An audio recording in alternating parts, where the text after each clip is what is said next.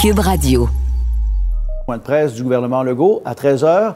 À l'échelle du pays, on dénombre plus de 15 500 cas. Au total, 280 Canadiens ont succombé à cette maladie. Oui. Maintenant, les corps policiers euh, avaient prévenu que c'était la fin de la récréation, fin de la tolérance pour les attroupements. On en a la preuve, Yves. Euh, vous avez obtenu les données du nombre de contraventions émises au cours de la fin de semaine. Oui, plus de 300 pour le SPVM et la Sûreté du Québec. Et Pierre, voici en dernière heure ce qui se passe au Parc Jarry ici en ce moment.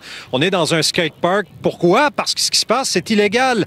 Il y a encore des gens, Pierre, réunis dans un endroit qui doit être fermé. L'arrondissement Villeray, Saint-Michel, Parc Extension vient de me le confirmer. Les gens que vous voyez ici n'ont pas d'affaires à être ici. Chaque jour, des équipes de col bleu, me dit-on, Pierre, viennent mettre des rubans jaunes qui sont arrachés carrément euh, par des euh, citoyens. Là, il y a une intervention euh, policière. Euh, les policiers doivent donc sensibiliser en ce moment les gens et leur dire, écoutez, euh, vous devez quitter les lieux. Bref, l'arrondissement vient de me le confirmer, Pierre. C'est illégal. Il y a à peu près dix jeunes là, réunis sur leur trottinette, leur vélo, avec leurs parents. De quoi étonnant quand on entend surtout toutes ces recommandations du gouvernement et des corps policiers. Ça dit, Pierre, revenons effectivement aux chiffres du SPVM et de la Sûreté du Québec qui ont été très actifs le week-end dernier, effectivement.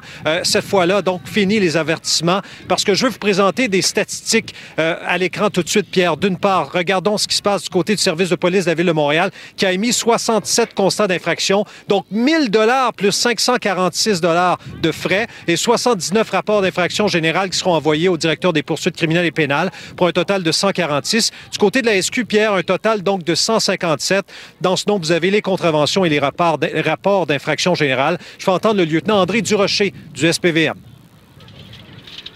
Il y a toujours des gens qui sont un peu irréductibles, qui veulent pas suivre les, consignes. Donc, euh, on espère justement que le fait de médiatiser ce chiffre euh, va faire en sorte que les gens vont se conformer. faut quand même pas être alarmiste. Dans la majorité des cas, les gens se conforment, mais il y a toujours une petite minorité de personnes qui ne veulent pas euh, se conformer. C'est pourquoi on, on, doit, on se doit d'être plus sévère. Surveillez cette situation ici, Pierre, au parc Jarry, parce que je le rappelle, les policiers sont sur place. Merci beaucoup. Au revoir. Alors, le message est encore lancé. Alors, ce geste totalement irresponsable est décrié par des milliers d'internautes et des téléspectateurs aussi. Un jeune homme qui tousse intentionnellement sur un terminal de paiement dans un service à l'auto. Quelle mauvaise blague, Félix, il vient de perdre son emploi. Oui, c'est ce que nous avons pu confirmer en avant-midi. Alors, euh, laissons d'abord, euh, commençons d'abord par où cette histoire euh, débute. Ça se passe sur une page Internet qui s'appelle Facebook Spotted Repentigny, où des gens publient cette vidéo-là. Et rapidement, cette affaire-là est transférée à la police de Repentigny. Ensuite, elle passe à la Sûreté du Québec pour aboutir dans les mains de la police de Québec qui a réussi à retracer ce jeune homme-là qui, comme vous le voyez sur les images, tous sur un terminal de paiement euh, automatique avant de remettre le paiement euh, au commis du service à l'auto. Or, effectivement, les choses ont déboulé très vite après euh, cette publication sur les réseaux sociaux. D'abord, elle a été partagée des centaines de milliers de fois. Ça, c'est une chose.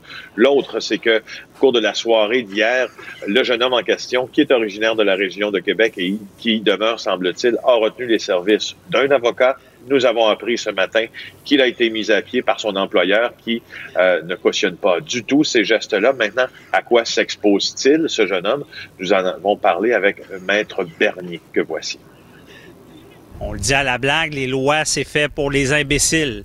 Euh, de penser qu'on est obligé de mettre une sanction pour quelqu'un qui, qui fait des blagues aussi déraillées, euh, on peut pas croire qu'on est obligé de mettre des sanctions, mais ça arrive. Il y a des gens qui ne suivent pas euh, les directives et qui vont agir d'une manière à, mettre en danger la sécurité des autres. Malheureusement, ça prend des sanctions et un exemple doit être donné. Alors, les sanctions possibles, ça pourrait être à terme, on n'est pas là du tout, peut-être une accusation de méfait si le directeur des poursuites criminelles et pénales décide de retenir tout ça. Quoi qu'il en soit, le SPVQ, la police de Québec, nous confirme que des mhm. enquêteurs sont mis à profit là, euh, dès aujourd'hui pour On voudra peut-être donner l'exemple, c'est sérieux tout ça. Merci, Félix. Et depuis 6 heures ce matin, les Canadiens qui ont perdu leurs revenus peuvent s'inscrire. Alors, on va aller euh, tout de suite rejoindre Vincent Dessureau pour notre infovirus. Salut Sophie ça risque d'être la plus grande bataille de notre vie. COVID-19. Oui, bon, on peut pas te parler sans parler, euh, sans avoir ta, petite musique appropriée. Vincent, euh, donc euh, Justin Trudeau quand même qui a élargi aujourd'hui beaucoup de critères parce que les gens se posaient beaucoup de questions. Si je travaille à temps partiel, si j'ai une entreprise qui me verse des dividendes, mais là il a répondu à quand même beaucoup de ces questions-là. Oui, alors que c'est le jour 1 là, de la mise en ligne de la plateforme pour s'inscrire à la PCU, la prestation canadienne d'urgence que beaucoup attendent et ont très hâte de pouvoir s'inscrire, surtout d'avoir le montant qui arrivera. On dit, rappelle pour le dépôt direct de 3 à 5 jours, sinon à l'intérieur de 10 jours pour les chèques. Donc je vous rappelle, pour aujourd'hui, c'est les gens euh, nés en janvier, février, mars. Et ensuite, ce sera donc au fil de la semaine. Et par exemple, pour ceux qui c'est le lundi, ce sera toujours le lundi. Là. Alors pour mm. les lundis qui vont suivre, à l'exception du vendredi, samedi, dimanche, où là, c'est pour tous. Alors c'est à peu près le système dans le but de protéger euh, d'une surchauffe là, les systèmes informatiques. D'ailleurs, ça a semblé quand même fonctionner. Il y en a qui, qui rapportent qu'il y a eu plusieurs problèmes, mais en général, ça semblait se faire quand même assez rondement euh, les, pour remplir ce formulaire en ligne ce matin. Alors, ça semblait somme toute être un bon départ. Et eh bien, effectivement, Justin Trudeau, lors de son point de presse, il y a une, quarantaine de minutes, est revenu sur ceux qui sont dans, qui étaient dans, qui sont dans l'angle mort carrément de, euh, la prestation canadienne d'urgence. Euh, et on va élargir à tous ceux qui en ont besoin, mais qui n'étaient pas éligibles jusqu'à maintenant. Un peu de patience pour ces gens-là. D'ailleurs, Justin Trudeau a fait un peu la liste de ce qui va être ajouté dans le futur. On peut l'écouter. Si vos heures de travail ont été réduites, par exemple à 10 heures par semaine ou moins, on va bientôt annoncer comment vous pourrez toucher à la prestation canadienne d'urgence. On aura aussi des nouvelles pour ceux qui gagnent moins d'argent en ce moment que s'ils touchaient la prestation. Je pense par exemple aux professionnels des soins à domicile ou ceux qui s'occupent des personnes âgées. Il y a aussi beaucoup d'étudiants au cégep ou à l'université qui se demandent ce qu'ils vont faire cet été. C'est clair que vous avez aussi besoin d'aide et on travaille fort pour trouver des solutions. Bon, alors on comprend que les 10 heures semaine, là, ceux qui travaillent moins que ça, puis c'est un problème dans bien des domaines. Là, on pense même euh, nous-mêmes, des chroniqueurs qui vont faire une petite chronique à ben gauche à droite pour un, petit montant. Là, dire, OK, est-ce que j'arrête parce que ça va me faire perdre mon, ma prestation? C'était un problème là, dans bien des domaines. Alors, on va réouvrir ça. On verra les détails, évidemment, qui vont, euh, qui vont arriver, mais, euh, mais ça viendra. Alors, c'est en ligne maintenant. Pour ceux qui n'ont pas accès au site, c'est canada.ca. Je vous rappelle, ben, quoi que vous, si vous nous écoutez, vous êtes quelque part en ligne, mais si vous avez des proches qu'ils ne l'ont pas. 1-800-959-2019. 1-800-959-2019 pour le faire par téléphone, c'est possible. Justin Trudeau aussi, a quand même commencé en saluant, euh, dire, c'est... Euh, triste anniversaire aujourd'hui pour le Canada. C'est les deux ans de la tragédie des Broncos, de Humboldt. Absolument. Euh, quand même une tragédie qui a ébranlé euh, le Canada euh, dans, son dans son ensemble. Alors, 16 morts, 13 blessés. On s'en souvient il y a deux ans lors d'un terrible accident qui avait décimé donc une équipe de jeunes hockeyeurs. Alors, il a tenu à, les, à saluer les familles et les, les Canadiens qui ont dû passer à travers de cette tragédie. L'autre question importante, Sophie, c'est toujours les équipements. Là. Et la décision américaine de stopper les exportations de masques. On lui a posé la question là, à ce sujet. Qu'est-ce qui arrive avec les masques? Qu'est-ce qui arrive avec les exportations euh, envoyées par les, euh, les États-Unis? Ben, là-dessus, euh, il y a des discussions puis on travaille fort. Ah, ben là, c'est vraiment surprenant de la ah. part de Justin Trudeau. Mais c'est parce qu'il y a un nouvel élément aussi qui a été soulevé par les journalistes qui ont parlé à, à M. Trudeau. C'est que Doug Ford, donc le premier ministre ontarien, a donné une entrevue un petit peu plus tôt aujourd'hui à un média anglophone et il a dit, écoutez, on, a, on devait recevoir de l'équipement venant des États-Unis et ça a été bloqué. Donc, ça pose toute la question de, oui, je veux bien qu'on puisse justement euh, rééquilibrer les choses en distribuant là où les gens en ont besoin, mais quand tu as le premier ministre de l'Ontario qui lui-même dit, ben, les masques, sur enfin, l'équipement sur lequel on comptait, les Américains ont mis le haut là, ben, c'est très inquiétant. Oui, parce que Justin Trudeau dit on est confiant qu'on en arrivera à une entente, mais la question, est-ce que il y a des, des arrivages, là, des envois qui ont été bloqués? Ça, il ne voulait pas répondre. Il est évasif. Euh, très évasif. D'ailleurs, je vais te faire entendre sa, réponse concernant les, euh, les, les, équipements. Vous allez entendre qu'on travaille, là, ça, ça revient quand même assez souvent. La cassette part vite sur des sujets quand même un petit peu sensibles. Nous travaillons euh, avec les premiers ministres des provinces euh, pour s'assurer qu'ils euh, ont assez d'équipements pour protéger leurs travailleurs dans le système de santé. On est très conscient euh, des, des, des, inquiétudes que les gens ont dans, de ne pas en avoir assez dans les jours ou les semaines à venir. C'est pour ça qu'on est en train de travailler très, très fort pour en recevoir d'à travers le monde et aussi pour commencer à en produire ici au Canada. Euh, je peux souligner que nous, continuons d'avoir des conversations extrêmement productives euh, avec les Américains, dont le ministre Champagne avec le secrétaire Pompeo ce matin, euh, et nous nous attendons à ce que ces produits soient livrés. Bon, alors il y a des discussions entre, euh, entre les, différents responsables des, euh, euh, des relations entre les pays. Alors, c'est en cours. On verra si, ça débloque à quelque chose. Mais ça fait grand bruit même aux États-Unis, hein, justement, le fait qu'il y a entre autres des premiers ministres des provinces qui, ou qui sont des conservateurs, qui ont, dont Jason Kenney ou Doug Ford, qui sont sortis très vivement contre Donald Trump.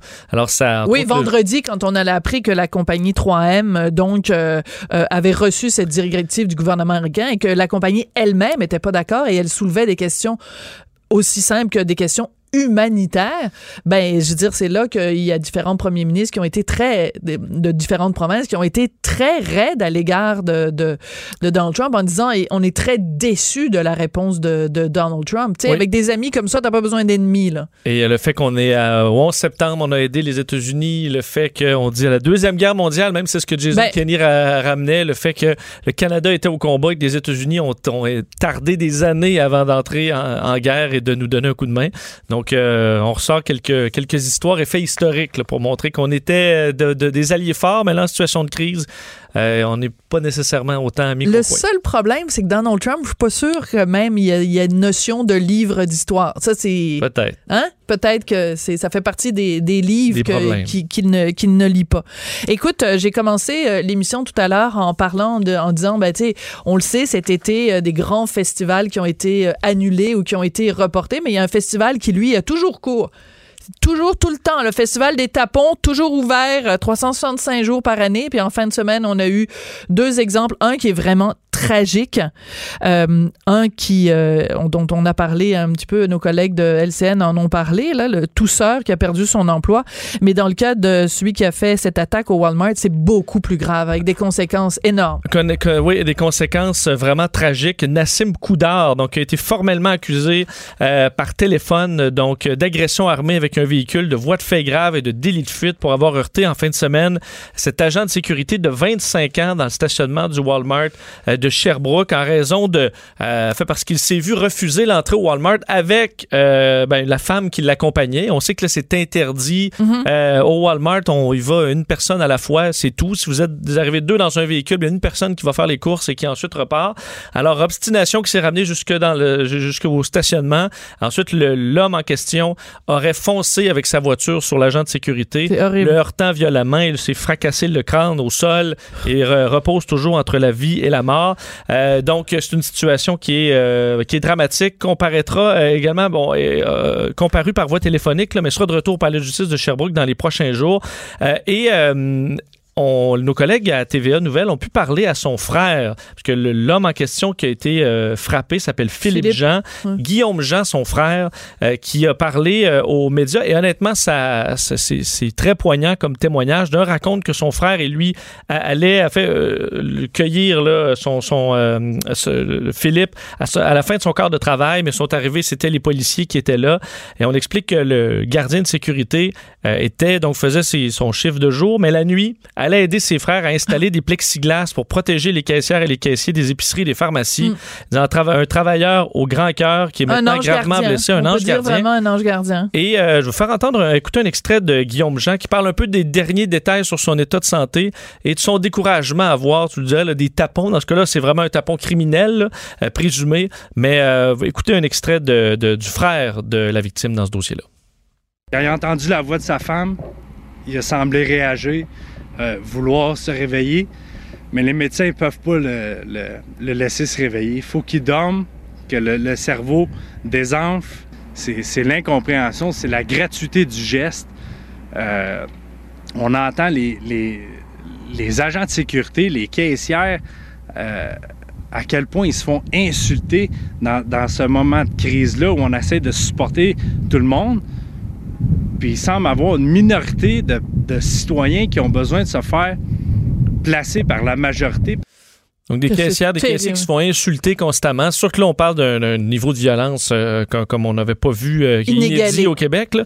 Mais euh, c'est un rappel quand même à tout le monde. Là. Dites bonjour, soyez polis avec les, les, caissiers, caissières. Les gens dans les pharmacies ils sont pas là pour vous, vous déranger. Euh, c'est la nouvelle façon de faire et c'est pas de leur faute. Euh, D'ailleurs, campagne de sociofinancement pour cette famille. là On comprend, là, c'est cinq enfants. Et on comprend que la mère, des, imagine, là, la mère est en deuil. Ben, en deuil. vous comprenez que les, les, les, gravement blessés, mais c'est une situation qui est dramatique, se retrouve quand même confinée. Là. Alors là, elle, dans tout ce drame-là, elle est confinée avec ses cinq enfants. Alors, il y a une page de sociofinancement qui a été créée. 64 000 déjà ont été euh, amassés par des Québécois. D'ailleurs, Guillaume euh, Jean disait que ça lui avait fait vraiment chaud au cœur de voir la réponse. Ça, c'est les vrais Québécois mm. qui, euh, qui se, se, tiennent la main là, et se donnent un coup de main en période de crise. Alors, il remercie tous les Québécois qui ont, euh, qui ont, qui ont, qui ont, qui ont donné contribué. ou tout simplement qui les ont appuyés d'une façon ou d'une autre. Et si je peux me permettre aussi, euh, Vincent, c'est que c'est aussi l'occasion de réfléchir que dans ces situations-là, dans la situation euh, euh, inquiétante qu'on vit en ce moment, il y a plein de métiers qu'on prenait pour acquis euh, et dont on découvre l'importance. Et gardien de sécurité, ça fait partie de, de, de ces métiers-là. Et quand c'est rendu que tu, juste parce que tu exerces ton métier, tu, tu mets ta vie à risque, euh, c'est vraiment, je, je suis sans mots. C'est désolant, désolant donc, on salue tous les gens qui, aujourd'hui, partout au Québec, font ce métier-là de gardien de sécurité et doivent simplement faire respecter des consignes qui sont pas simples. C'est pas, pas comme être euh, à, l'armée. Là. Je veux dire, c'est juste euh, une personne qui s'en va faire son épicerie. Il n'y a aucune raison de devenir violent. C'est vraiment euh, la base. Écoute, on peut-être prendre un petit moment pour parler quand même une victime dans la vingtaine en Alberta. Ça, c'est important de mentionner ces informations-là parce que il y a beaucoup de gens qui pensent qu'ils sont euh, inatteignables, inattaquables, invulnérables. Ben non. Oui. Tu peux avoir 20 ans et mourir de la COVID-19. C'est la plus jeune victime jusqu'à maintenant de cette pandémie au Canada. Donc, euh, des euh, informations données par Santé Alberta dans les dernières heures. on parle donc d'une jeune femme dans la vingtaine. On ignore son âge exact, là, mais vivant à Edmonton, dont l'état bon, s'est aggravé dans les derniers jours elle est finalement décédée. Euh, entre autres, Dr. Dina Insha, qui est médecin euh, hygiéniste en, chef donc en Alberta, disait à Global News que c'était pas clair si la personne avait des problèmes de santé sous-jacents. Alors on ne le sait pas, mais c'était un rappel pour les jeunes qu'on n'est pas euh, invulnérable à cette maladie. C'est la troisième personne de moins de 40 ans donc à mourir au, Canada. Un homme en Alberta, 34 ans, et celui au Québec, dans la trentaine, dont on a parlé dans les derniers jours. Mais celui dans la trentaine, on se rappelle quand même qu'il avait d'autres problèmes de santé donc, euh, c'est en général le cas. En général, le cas, ce qu'on appelle de la comorbidité. Merci beaucoup, Vincent Dessureau. Puis on va te retrouver, euh, bien sûr, à différents moments euh, au cours de, de, la programmation. Surtout, ne bougez pas parce qu'après la pause, on va parler à Ricardo Larrivée. Pourquoi? Parce que en cette période de pandémie, ben, on est ramené à l'essentiel, manger trois fois par jour. Et il a trouvé une façon originale de rejoindre son monde tout de suite après la pause. Sophie Durocher. Elle aura toujours le dernier mot. Même si vous parlez en dernier. Vous écoutez. On n'est pas obligé d'être d'accord en cette période de pandémie. Bien sûr, c'est une urgence euh, sanitaire, mais euh, il y a aussi d'autres euh, urgences auxquelles on doit faire face. On doit bien sûr continuer à se nourrir trois fois par jour pour ceux, en tout cas, qui ont cette opportunité-là. Et il y a Ricardo l'arrivée quand on pense bien manger. Évidemment, on pense à lui. Il est chef, il est entrepreneur et il a trouvé en cette période de pandémie une façon originale et bien personnelle de continuer à parler à Monsieur et Madame tout le monde au Québec qui a bien envie de savoir comment il va. Bonjour, les Ricardo, comment vas-tu? Bonjour Sophie, bonjour tout le monde. Ben écoute, euh, ça va, ça va bien comme tous ceux qui euh, qui sont des entrepreneurs puis qui ont des, des moments des fois très difficiles, des fois des lueurs d'espoir. Euh, mais au-delà de tout ça, tu l'as dit, il faut vivre, il faut manger, il faut être essayer, essayer d'être le plus heureux possible pour nous autres, pour nos enfants, pour tout le monde. Alors c'est c'est ma situation en ce moment. Oui. Euh, on va parler un petit peu plus tard de ton entreprise parce que je sais que, bon, vous vivez des moments euh, difficiles. Euh, on va commencer peut-être en parlant justement de cette initiative que tu as prise. Moi, je vois passer sur mes réseaux sociaux plein de gens qui font ta recette de pain dans mhm. une cocotte. Euh, tu es devenu comme la, la méga star du pain. quasiment malgré moi, dans le sens où, avec cette, il y a des années, on avait fait une première recette dans une cocotte. Et les premiers premiers à avoir fait cette recette-là, je crois, euh, c'était euh, une gang du New York Times. on trouvait ça le fun, puis on, l'avait refait à la télé. On l'a refait plusieurs fois.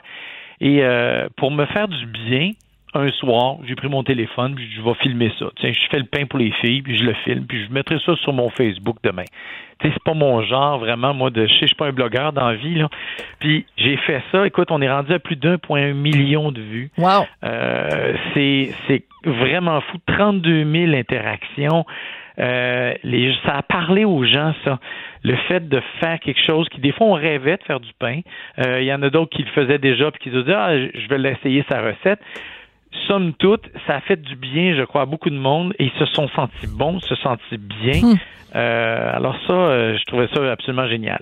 Mais je dirais que si tu avais fait, mettons, une recette de pâté chinois ou de lasagne, ça aurait pas été la même chose. Il y a quelque chose de fondamental dans le pain. Tu sais, le pain quotidien, mettre du pain mm-hmm. sur la table, il y a quelque chose de, de vraiment fondamental dans l'histoire de l'humanité. Le pain, c'est quelque chose de rassembleur presque toutes les nations, presque toutes les, je dirais, les, les grandes cultures ont le pain à la base de leur alimentation. Beaucoup, en tout cas, une grande majorité. Que ce soit du pain plat, que ce soit le pain euh, à l'occidental. Le pita, la nan, le nan, oui. ouais. Ah oui, oui, vraiment, là. Tu sais, la farine, l'eau, la levure, ou que la farine et l'eau, c'est une base. Alors, je crois que depuis des millénaires que c'est comme ça, ça nous parle et ça nous ramène à l'essentiel. Comme en ce moment, la situation qu'on vit nous ramène à l'essentiel.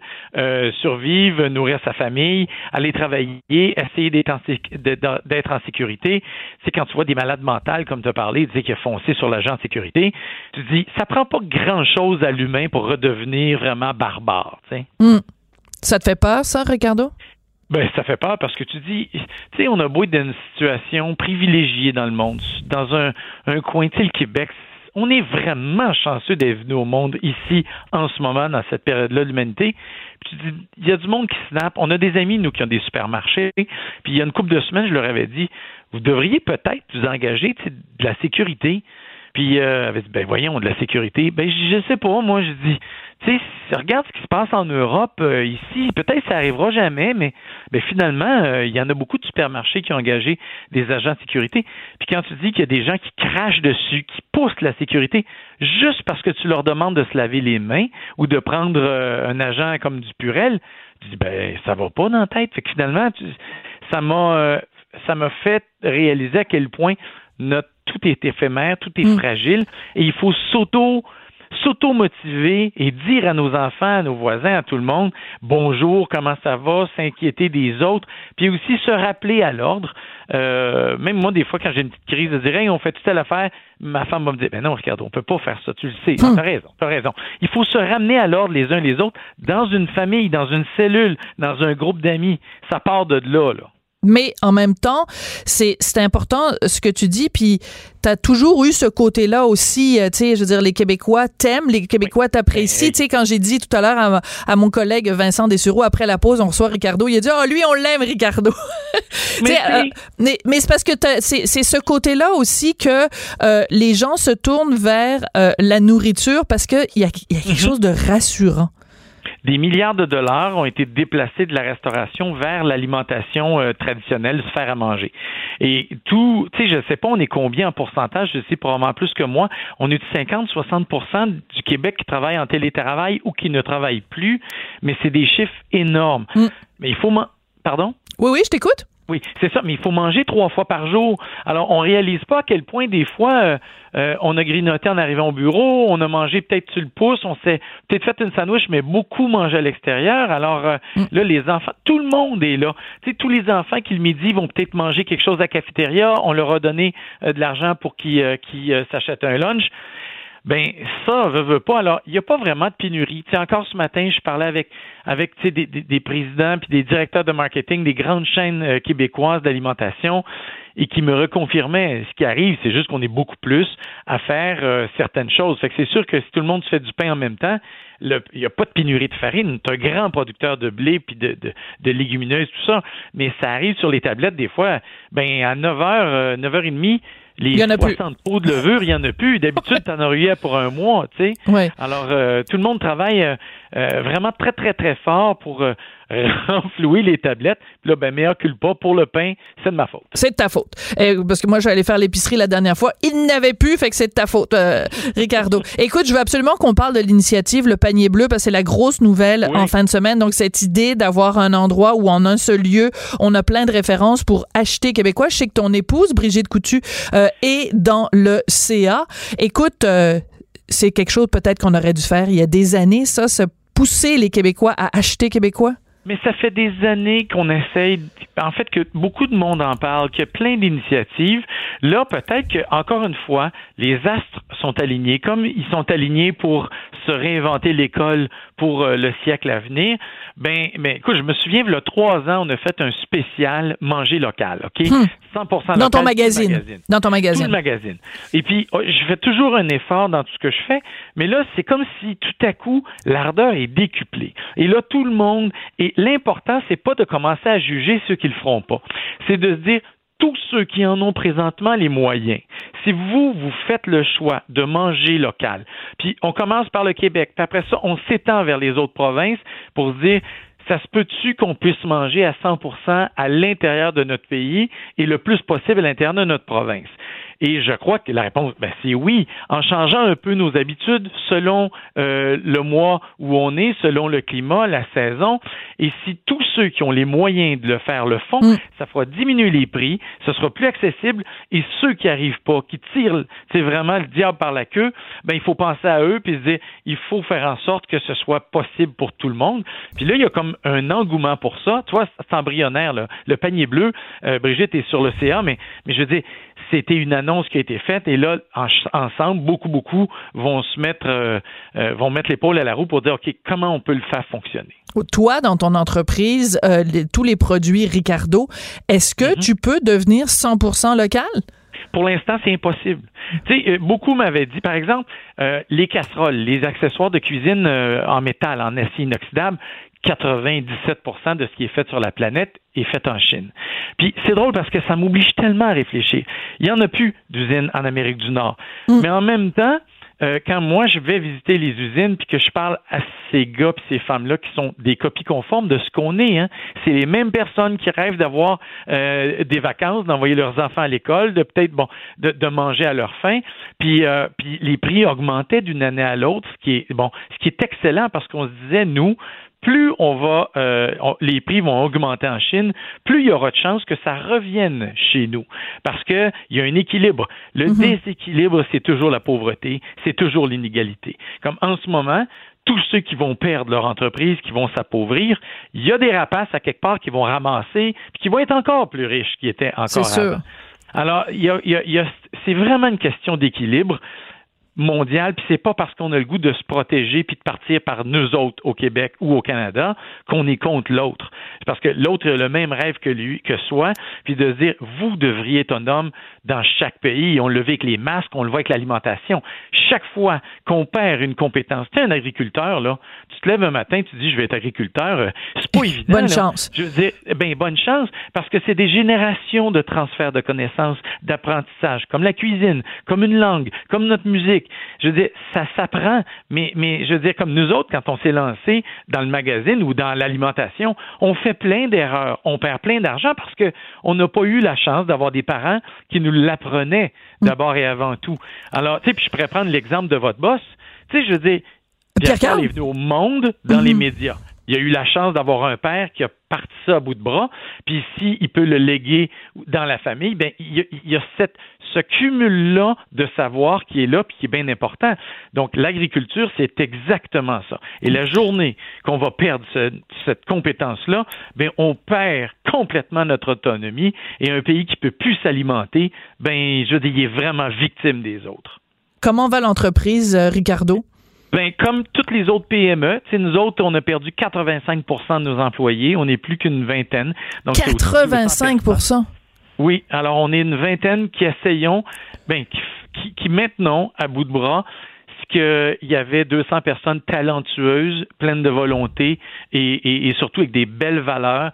Qui, on faisait ça ensemble. Nous, notre objectif à Brigitte et toute notre équipe qui sont là, la vingtaine, c'est de dire nous devons essayer de garder à flot cette entreprise-là pour que lorsque ça redémarrera, on soit prêt à ramener le plus possible de gens au travail mais on ne sait pas ça prend combien de temps, dans combien de temps on payera plus le loyer, l'électricité. Mais on est tous pareils. Tu sais, je veux dire, je parle à des entrepreneurs, puis ça mm. fait du bien de parler à d'autres mondes. Que tu fasses des clous, une recette, euh, que tu sois un avocat, que tout le monde en arrache. C'est pareil, c'est la même histoire.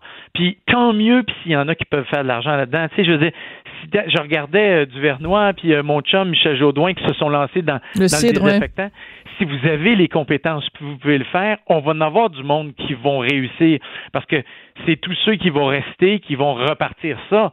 Puis il faut les encourager, puis pas les jalouser, puis les aider, tu sais. Puis en attendant, on va faire du pain dans la cocotte. Alors on va ça fait du bien. Parce que ça fait du bien, puis ça fait du bien de te parler. Ben écoute, bon courage à toi et à tous euh, euh, les les collègues qui euh, ont dû enfin qui ont perdu leur emploi de façon temporaire en espérant bien sûr que c'est pareil. Ben oui, bien sûr. Toutes les médias, c'est la même chose exactement, mais il y a une chose que je veux en, terminant de vous Oui, vas-y. Ça fait des années que je vous dis que les gens ont beaucoup plus de talent qu'ils pensent et de compétences en cuisine, mais qu'on se tue à l'ouvrage euh, parce qu'on est, on aime ça, qu'on est passionné. Donnez-vous le temps de découvrir votre talent et quand ça va repartir, ce machin-là, qu'on n'oublie pas ce côté-là hmm. où on était bien aussi pendant qu'on nourrissait nos enfants. J'ai reçu une photo hier d'une femme qui, son mari est en finance, son petit gars est assis sur le comptoir, a dit, si le coronavirus m'aura donné l'occasion de voir mon mari cuisiner et mon fils émerveiller, ça n'aura pas été en vain. Et ça, c'est un message qui est bon pour nous tous. Tu sais, c'est beau, là, les bonnes intentions en ce moment, mm. mais quand ça va repartir, il faudrait avoir le souvenir du bonheur qu'on aurait eu de se voir. Puis peut-être que c'est pas une bonne idée d'ouvrir tous les magasins le dimanche. Peut-être que c'est une bonne idée mm. de se donner du temps comme individu puis comme société. C'est une réflexion qui est entamée partout, partout dans la société ben québécoise, ben, partout sur la planète, où on mm-hmm. réfléchit à nos façons de faire et recommencer à faire du pain, faire à manger en famille, faire à manger soi-même au lieu d'acheter du tout préparé euh, à mm-hmm. l'épicerie. C'est aussi, des, ça fait aussi partie des choses qui changent et c'est pas superficiel, c'est essentiel. Merci mm-hmm. beaucoup, Ricardo, puis euh, bonne chance avec la suite. Merci, Merci beaucoup. Bonne journée à tout le monde. On n'est pas obligé d'être d'accord avec Sophie Durocher. La vraie reine des arts et spectacles. Vous écoutez. On n'est pas obligé d'être d'accord. Avant de passer à mon prochain invité, euh, une information euh, toute récente. La santé publique canadienne qui recommande à tous les citoyens canadiens de porter un masque. Mais attention, pas n'importe quel masque. Un masque qui n'est pas destiné au personnel médical. C'est une mesure additionnelle pour se protéger contre la COVID-29 et c'est la docteur Tam, donc euh, qu'on connaît bien, responsable de la santé publique, qui en a fait l'annonce il y a quelques instants. Donc après des semaines à nous dire oui, non, puis docteur Arruda, vous vous souvenez, qui disait aussi, ben on veut pas que ça empêche les de d'utiliser toutes les autres méthodes, c'est-à-dire se laver les mains, la distanciation et tout ça, ben là on nous dit oui, on vous recommande de porter un masque, mais attention, pas un masque qui est destiné au personnel médical. Mon prochain invité s'appelle Abraham Eckstein, il est porte-parole du Conseil des Juifs assidiques euh, du Québec. On va faire le point avec lui sur la situation justement dans cette communauté qui est touchée de plein fouet par la COVID-19. Monsieur Eckstein, bonjour. Bonjour, Madame Durocher. Merci de m'accueillir. Ben écoutez, euh, c'est tout à fait normal puisque euh, la communauté des Juifs assidiques est vraiment touchée de plein fouet par la COVID-19. Est-ce que vous pouvez nous dire euh, au jour d'aujourd'hui combien de personnes au sein de la communauté sont infectées, ont, ont, été testées positives à la COVID-19? Je n'ai pas les données exactes sur le nombre de personnes. Je peux, je peux vous dire les données qui sont publiques que outrement euh, euh, le deuxième deuxième dans le rang de, arrondissement euh, à Montréal de par, par population de 100 000 personnes qui sont qui sont atteintes par ce virus. Donc on sait on sait que nous avons eu ce qu'on appelle une tempête parfait Mhm. euh, avec la fête de Purim qui euh, qui était euh, qui était le 9 10 mars. Donc c'est un un hindsight comme l'on dit en anglais.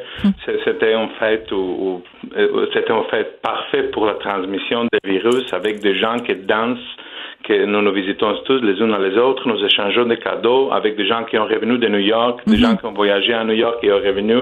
Donc, euh, donc, occupé pour la situation et maintenant euh, on, on a eu des décès, donc la communauté est très préoccupée. Oui. Alors, nos, con- nos condoléances euh, les plus sincères, justement, pour euh, les décès au sein de la communauté. J'espère que vous transmettrez euh, le, le message. Écoutez, euh, vous avez parlé d'une tempête parfaite.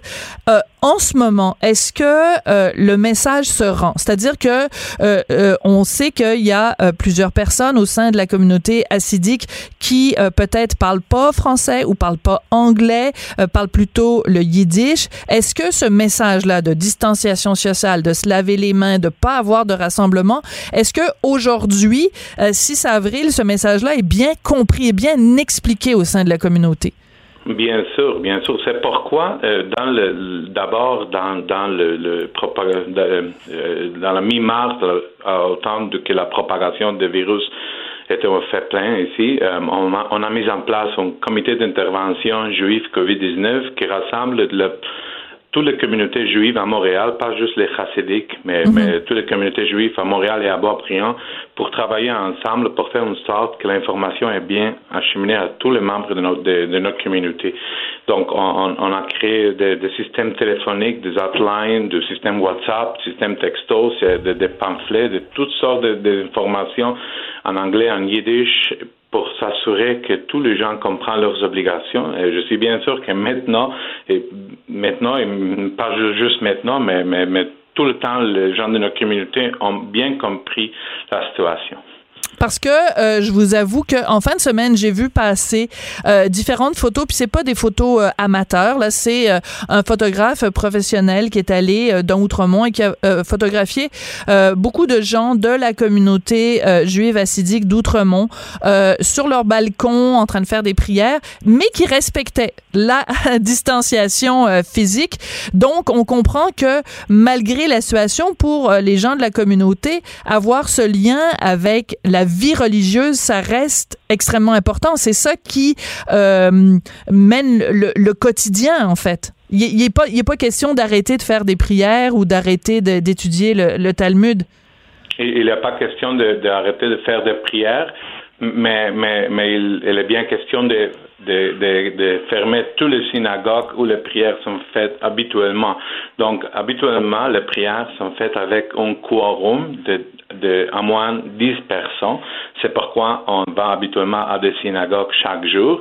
Mais maintenant, les gens, euh, il, y a, il y a des gens qui ont qui ont fait un, un quorum, chacun avec son euh, dans sa porte, dans leur balcon, ce qui est Mhm. une façon très ingénieuse de, faire le quorum, de faire la prière, avec le respect de tous les conseils et toutes les stations sociales. La même, chose qu'on qu'on fait en Italie où les gens sortent à leur balcon et chantent ensemble. C'est une façon de maintenir les vies la vie normale, la vie religieuse, la vie culturelle, euh, d'être heureux sans, sans, euh, sans être en danger. Mais par contre, il y a beaucoup de gens qui ont soulevé au cours des derniers jours qu'il fallait pas stigmatiser la communauté euh, des Juifs euh. Et on l'a vu avec euh, avec Boisbriand, on l'a vu avec Outremont aussi, où euh, euh, la ligne est mince entre dire bon ben il y a certains foyers d'éclosion et un certain antisémitisme. Par contre, quand je regarde par exemple la situation en Israël, où des Juifs ultra orthodoxes en Israël sont très récalcitrants et refusent de prendre les mesures pour faire face à la COVID-19, on peut pas accuser les gens en Israël d'être antisémites face aux ultra-orthodoxes. Êtes-vous d'accord avec moi? Je suis presque d'accord. C'est très difficile. De, je je n'ai pas tout le temps du monde pour, pour faire une sociologie dans la situation en Israël, mais, mais, mais disons qu'en Israël, il y a une tension entre les religieuses et les, non-religieuses qui est bien au-delà de toute cette situation de COVID-19. Donc, il y a une, euh, ce qu'on appelle une, une, une distrust entre, entre Un manque de deux- confiance. On manque de confiance entre les deux communautés, ce qui fait en sorte qu'il y a des gens religieux qui ne comprennent pas que, cette fois c'est sérieux. Mais, mais, mais ce n'est pas la situation ici à Montréal, ce n'est pas la situation à New York. Ou à, mon père habite en Argentine, ce n'est pas la situation là. D'accord. Toutes les personnes comprennent leurs obligations.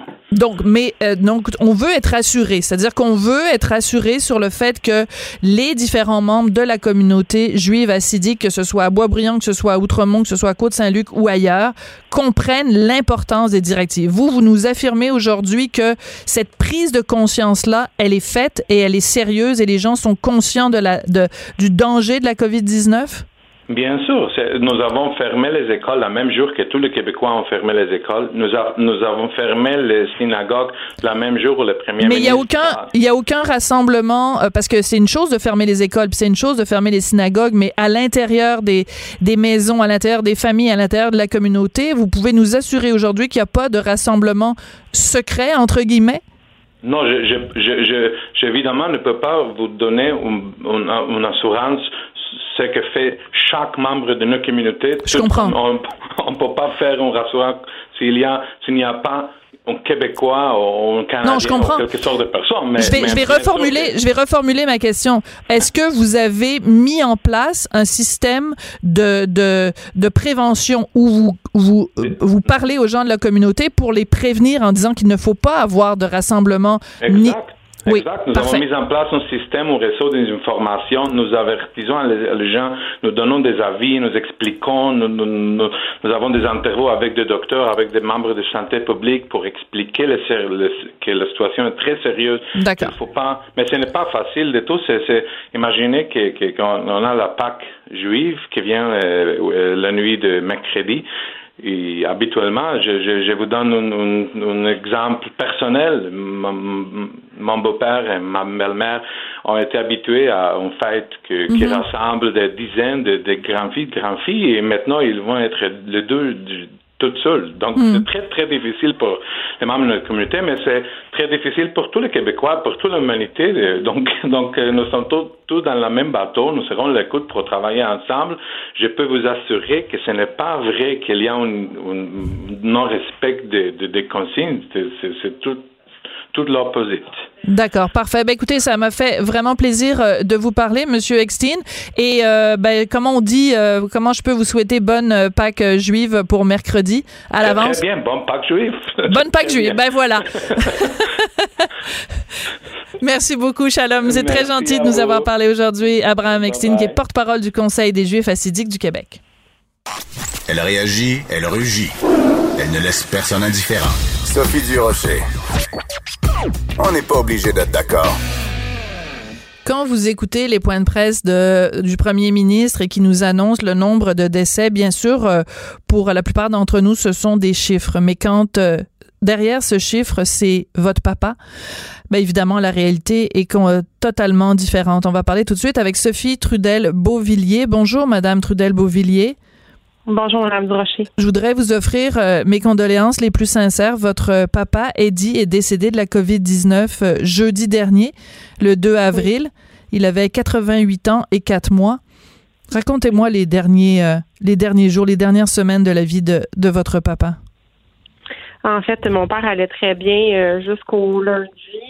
Il est décédé dans la nuit de mercredi à jeudi, donc le lundi le, personnel merveilleux de, la, résidence qui me donnait des nouvelles euh, très fréquemment. Évidemment, je ne pouvais pas le visiter.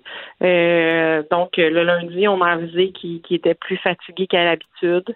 Euh, le mardi, ses signes vitaux étaient moins bons. Je lui ai rendu visite de l'extérieur, donc de sa fenêtre. lui était au rez-de-chaussée. Donc, j'avais au moins cette chance-là de pouvoir le voir de, de l'extérieur. Puis, euh, donc, quand je suis allée le voir le, 1er avril, euh, le personnel qui, qui, que, je connaissais bien, ils m'ont invité à, entrer avec tout l'équipement de protection là, hmm. nécessaire là, pour euh, me protéger moi et, et les protéger eux de, de moi si jamais moi j'étais asymptomatique mais porteuse. Donc j'ai pu passer une heure et demie avec avec mon père. Son état était stable à ce moment-là. Donc, euh, sa fièvre était tombée, euh, il était sous sous oxygène pour l'aider au niveau de sa respiration, mais somme toute, son état était stable et dans, dans la nuit, bon, j'ai reçu un appel me disant que, que malheureusement, il était décédé. Hmm. Mes condoléances encore une fois. Je sais que c'est c'est pas facile pour vous, mais je vous remercie euh, de prendre le temps euh, de nous parler. Et la raison pour laquelle vous vouliez aussi parler, c'est que vous avez écrit sur Facebook ou vous avez raconté à vos amis Facebook euh, les derniers jours, les dernières semaines de vie de, de votre père, et vous vous adressez à la fin de votre message Facebook à tous les gens qui pensent qu'ils sont au-dessus de ça, la COVID. C'est quoi le message que vous voulez leur envoyer à ces gens-là qui pensent juste à leur nombril? C'est qu'en fait, il y a les gens qui, moi, j'ai 37 ans, donc je suis relativement jeune. Je peux être asymptomatique, mais je peux transporter le, virus. Euh, des gens qui, qui reviennent de voyage puis qui se sentent très bien. Euh, les gens qui, qui qui vont aller à plusieurs à l'épicerie, qui vont euh, qui vont se dire ben non, moi on peut pas me restreindre dans mes sorties. moi la distanciation sociale, je la respecterai pas nécessairement parce que j'ai pas de symptômes c'est que mon père, moi, je l'avais pas visité depuis le 22 février parce que je voulais le protéger. Et euh, moi, je, pour pour le travail, j'empruntais le, transport en commun. Maintenant, j'ai la chance de travailler de la maison, mais euh, j'ai toujours mon emploi, je travaille de la maison, mais euh, le risque était quand même grand que je lui que je lui transmette quelque chose. Puis malgré toutes les précautions qu'on prend, malgré toutes les précautions mm. que le personnel merveilleux de la résidence a pris, mais mon père l'a attrapé et malheureusement, il en est décédé. Donc, c'est de dire que ben, c'est pas juste des statistiques. Il y, a des, il y a des personnes qui sont en arrière, il y a, des familles qui sont qui sont autour d'eux. Hmm. Puis ces gens-là, ben ils, sont fragiles, donc ils, ils peuvent en mourir. Puis c'est de dire euh, restez dans vos régions, euh, limitez vos sorties. Oui, je comprends, il faut qu'on mange. Euh, donc ça, ça c'est légitime. Mais pour aider, dans le fond, c'était de renforcer le message un peu que, que M. Legault, M. Arda est, véhicule, c'est que pour aider les gens à nous soigner, ben on peut faire ce qu'on peut ce qu'on peut faire, c'est de rester à la maison. Donc euh, c'est vraiment de de le faire. De le faire. Vous vouliez remercier justement le personnel qui a pris soin euh, de votre euh, papa. Est-ce que vous voulez les, les saluer, peut-être qui, qui nous écoutent ou qu'ils entendront ce message euh, plus tard? Parce qu'ils ont pris, pris soin de lui jusqu'à jusqu'à son dernier souffle? C'est vraiment le cas de le dire? Oui, ben en fait, tout le personnel du premier étage du centre d'hébergement à la Pinière à Laval, c'est, c'est, puis c'est pas juste dans ces cas-ci, c'est une résidence fabuleuse euh, les gens sont dévoués, ils, aiment profondément leur résident, ils en prennent grand soin. Puis même au niveau de la famille, parce que moi j'étais quand même souvent à la résidence, puis euh, c'est aussi ce qui m'a permis de pouvoir euh, de pouvoir entrer parce que elles m'ont vu à l'extérieur, puis elles m'ont dit tu devrais vraiment entrer pour passer du temps avec lui. ils organisent des activités qui vont pas nécessairement en, parler à la famille. Ces gens-là font un travail fantastique. Hmm. Et euh, en ce moment, euh, ils vont mettre leur, leur, vie en jeu pour pouvoir euh, aider les autres et c'est extraordinaire. Parlez-moi de la fois où vous aviez décoré la chambre de votre père pour Pâques, que vous avez écouté de la musique ensemble et que vous l'avez aidé à, votre, avec son dîner, le dialogue que vous avez eu tous les deux. Euh, mais en fait, euh, quand je partais, je lui disais toujours, tu sais que je t'aime. Hein. Puis il y a des journées où il était moins en forme. Mon père a eu plusieurs AVC, il faisait de la, de la démence vasculaire. Euh, donc il y a des journées où il parlait pas, mais cette journée-là, je lui ai dit, tu sais que je t'aime. Hein. Puis il m'a répondu, moi aussi. Et c'est la dernière fois qu'il vous a parlé? Oui.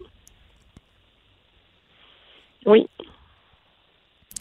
Est-ce que le fait que vous, euh, qu'en cette période de pandémie, les deuils sont sont plus difficiles à faire parce que, bon, quand on, on sait qu'il y a quelqu'un qu'on aime qui va partir bientôt, on peut le prendre dans ses bras.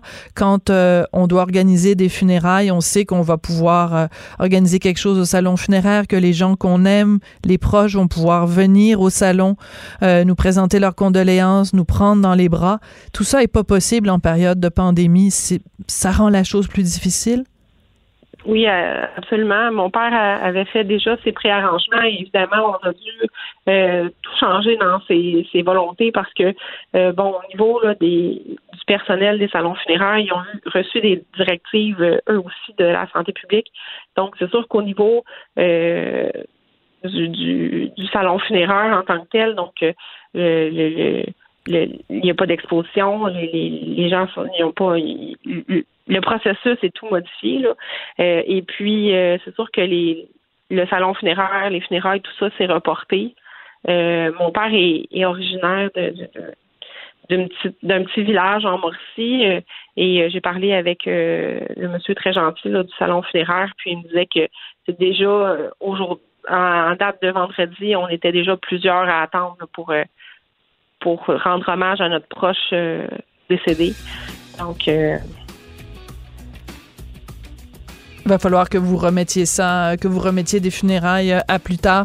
Je veux juste relire, si vous le permettez, les derniers mots de votre message euh, Facebook où vous vous adressez aux gens qui pensent qu'ils sont au-dessus de ça, la COVID-19, puis que ça les touchera pas, puis que c'est pas grave de se laver les mains, puis que c'est pas grave de, de faire de la distanciation sociale. Vous leur dites à tous ces gens-là, lâche ton nombril, respecte les directives, c'est une question de vie ou de mort. C'est un message très important. Merci à beaucoup euh, à vous d'être venu nous parler aujourd'hui Sophie. Puis encore une fois, mes condoléances. Et euh, dans votre témoignage, vous disiez que vous aviez pu au moins dire à votre papa à la fin à quel point il avait été un bon papa. Je vous remercie de venir nous parler aujourd'hui. Merci beaucoup. On se retrouve demain.